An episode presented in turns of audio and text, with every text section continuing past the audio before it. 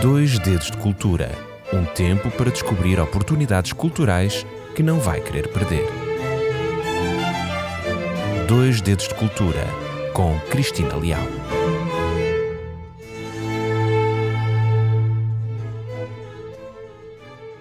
Seja bem-vindo a mais um programa Dois Dedos de Cultura. O meu nome é Cristina Leal e aqui estou com a minha habitual alegria para lhe extorquir um sorriso ao ouvir mais um apontamento de cultura. Hoje vamos conhecer um espaço que faz parte da história de Sintra. Venha daí, calça uns sapatos confortáveis e traga uma garrafinha de água, porque vou levá-lo a circular por um dos espaços mais pobres, mas sem dúvida dos mais belos de Sintra. Vamos até ao Convento dos Capuchos em Sintra é, este nome é conhecido, Convento dos Capuchos, é o mais conhecido, mas na verdade este espaço também é apelidado de Convento da Cortiça, ou Convento de Santa Cruz da Serra de Sintra, enfim, vários nomes para o mesmo local. E é uma viagem surpreendente esta que eu convido a fazer comigo. É uma viagem no tempo e na descoberta também da resistência humana. Ao entrar neste espaço, voltamos atrás cinco séculos que nos transportam para um universo que se encontra nos opostos dos valores agora dominantes. Vamos falar e vamos observar pobreza, obediência e castidade. A tão conhecida pobreza franciscana. A construção deste espaço concretiza a filosofia e os ideais da Ordem de São Francisco de Assis, ou seja, a procura do aperfeiçoamento espiritual através do afastamento do mundo e da renúncia aos prazeres associados à vida terrena. Por isso é que o convento dos Capuchos em Sintra é bem capaz de ser um dos conventos menos desprovidos de luxo que existe em Portugal. Se não, uh, duvido, talvez até do próprio mundo. E basta uma visita até este lugar incrível na Serra de Sintra para descobrir como viviam os frades daquela altura, de como este lugar servia apenas para contemplação, para introspeção, desprovido então de qualquer luxo e qualquer conforto. E como é que surgiu aqui em Sintra, na Serra, este convento? Essa é uma história que se perde no tempo entre lendas. É verdade. De acordo com a tradição, o rei Dom João III estaria aqui a caçar, estava cansado, decidiu sentar-se, adormeceu à sombra de uma grande rocha e sonhou com anjos. Sonhou com anjos que se ajoelhavam perante a Santa Cruz de Cristo. Este rei, deixe-me partilhar consigo, foi um dos reis mais fervorosamente católicos, daí ter o cognome o Piedoso. E ele interpretou este sonho como se fosse uma mensagem divina. Por isso, ele decidiu mandar construir aqui um convento, um convento especial para os frades franciscanos e pediu ao nobre de sua maior confiança, Dom João de Castro, para o realizar. Este senhor, Dom João de Castro, acabou por não fazer porque, entretanto, faleceu, mas o seu filho, Dom Álvaro de Castro, cumpriu a promessa do pai em 1560 e ordenou a construção do convento. Talvez esta lenda sirva de explicação para a pequena igreja que existe no local, uma vez que ela se assemelha a uma gruta e o altar está precisamente colocado debaixo de uma enorme laje, o que nos pode remeter de facto para esta lenda. Mas é uma lenda, como tantas outras que existem em Sintra. Este convento, o Convento dos Capuchos, permaneceu um local de culto, um local de peregrinação, durante 250 anos. Foi sempre habitado por frades franciscanos. Um deles bastante famoso e conhecido, o Frei Honório. O Frei Honório, que segundo a lenda, mais uma, passou os últimos dias da sua vida isolada pão e água numa pequena gruta da mata muito perto deste espaço religioso por ter caído em tentação mais uma lenda. Em 1834, quando foi o fim das ordens religiosas no país, quando já sopravam os ventos do liberalismo em Portugal, o convento dos Capuchos, como tantos outros, ficou ao abandono, tendo sido comprado pelo segundo conde Pena Macor e depois, mais tarde, em 1873, já no século XIX, foi vendido ao primeiro visconde de Montserrat, Francis Cook. Só muito mais tarde é que o Estado português adquiriu o espaço, já muito decrépito e em muito mau estado de conservação, e começaram então as obras de restauração ao ponto de, de como ele hoje se apresenta à nossa visita. E ao realizar esta visita e ao percorrer este local, confesso que eh, já fui a este local muitas vezes porque me inspira, gosto, gosto de passear por ali. E uma das coisas que eu percebo é que neste local há um enorme respeito pela natureza. Eh, e isso é visível pela forma como ela se mantém conservada. Em bom rigor, os frades seguiam um princípio de Francisco de Assis que considerava que todas as criaturas eram obra de Deus e mereciam todo o respeito. Por isso, todas as criaturas deveriam ser consideradas irmãs e respeitarem-se entre si. Ao conceito da irmandade universal entre homens, entre animais e plantas. Por isso é que o respeito pela natureza era grandioso.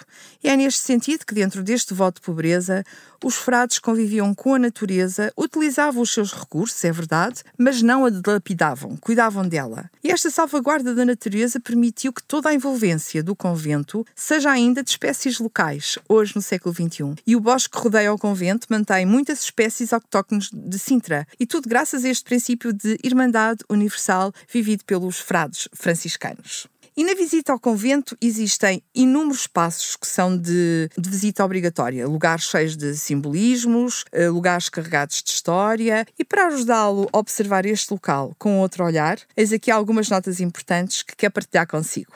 Assim, logo à entrada, todos os peregrinos que passavam pelo convento à procura de conforto espiritual ou de curas milagrosas para as suas maleitas, eles teriam de passar pelo local que ficou conhecido como o Terreiro das Cruzes. Este local mostra três cruzes em representação do Gólgota, onde existia e existe a cruz maior ao centro, com a representação de Cristo, e as outras duas que representam os dois homens que foram crucificados ao lado de Jesus. Aqui encontramos o primeiro simbolismo. São apenas estas cruzes pequenas que nos dão acesso ao convento. Não conseguimos passar através da cruz grande, a cruz de Cristo. Se tivermos em conta este momento da crucificação de Cristo, Uh, e o simbolismo que têm os dois homens que foram crucificados com Cristo corresponde ao acesso humano à via humana, a cruz central neste terreiro das cruzes é inacessível, porque é a via divina. Só podemos ir de lado pela via humana, pelas cruzes mais pequenas. Então a entrada pelo terreiro das cruzes é um espaço onde domina o verde e parece que as pedras estão pintadas pelo musgo belo. E depois de subirmos um pequeno lance de escadas de pedra, temos um pequeno largo e o acesso tem de ser feito por um intervalo de duas rochas que se sobrepõem de uma forma bela. Aqui podemos contemplar a beleza destas duas rochas que nos levam através de umas escadas até ao alpendre. O alpendre, eh, que fica à entrada do convento, vamos encontrar imediatamente um outro simbolismo. É uma porta que tem por cima de si uma cruz e uma caveira que estão colocadas exatamente ali com um objetivo. E a mensagem é de que quem entrar para um universo seguinte vai abdicar dos prazeres da vida terrestre. Passa para a fase da pobreza franciscana e a passagem é irreversível. E o que era mais interessante é que, na altura da construção do convento, a Ordem Franciscana estava a passar por um processo de reformulação, onde passou a valorizar o indivíduo e a sua vontade uh, e a sua própria liberdade, uh, que passa exatamente pela escolha de, uh, de vida, de ir para um outro local, para um local onde de facto existe a pobreza franciscana. E neste alpendre, situado à entrada do convento, o parque simbolismo remete para a orientação dos frades que habitavam o espaço. Temos uma cruz de madeira na parede ao fundo, uma cruz que já está bem gasta com o passar do tempo e parece mostrar a figura de um franciscano crucificado. E três nós, que são os nós uh, bem, uh, com bastante significado: o nó da pobreza, da obediência e o nó da castidade. E à direita do alpendre temos a Capela da Paixão de Cristo, uma capela do século XVIII, decorada com o tradicional azulejo azul e branco, de uma grande beleza, com motivos relacionados com a Paixão de Cristo. Do lado oposto, temos a igreja, cuja estrutura remete para a fundação do convento e, de certa forma, para aquela lenda que eu referi inicialmente no programa. Podemos também eh, visitar o coro alto, as celebrações religiosas eram partilhadas com os peregrinos e com os visitantes, mas os frades mantinham-se no seu isolamento e ficavam na parte superior, no coro alto, a entoar os cânticos religiosos. Uh, mas deixe-me que lhe diga que o recolhimento não era total e era regular o contacto com locais, com peregrinos, e este será um dos motivos que eventualmente explica o tamanho da cozinha, que comparado com as outras divisões eram muito mais pequenas. E os frades permaneciam aqui em recolhimento, muitas vezes até para tratamento médico, com algumas enfermidades individuais, e estão em cubículos estreitos, que vamos vendo ao longo de uma passagem.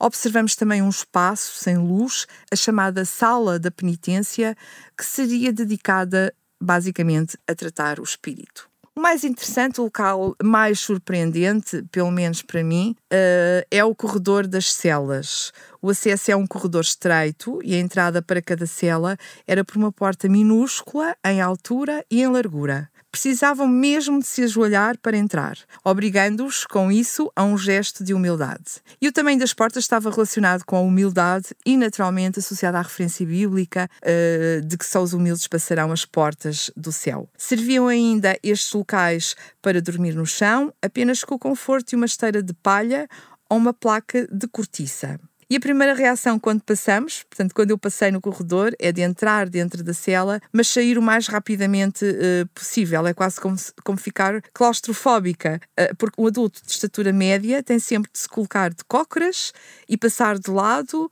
e mesmo um jovem já tem alguma dificuldade em o fazer. Portanto, as celas são mesmo muito pequeninas.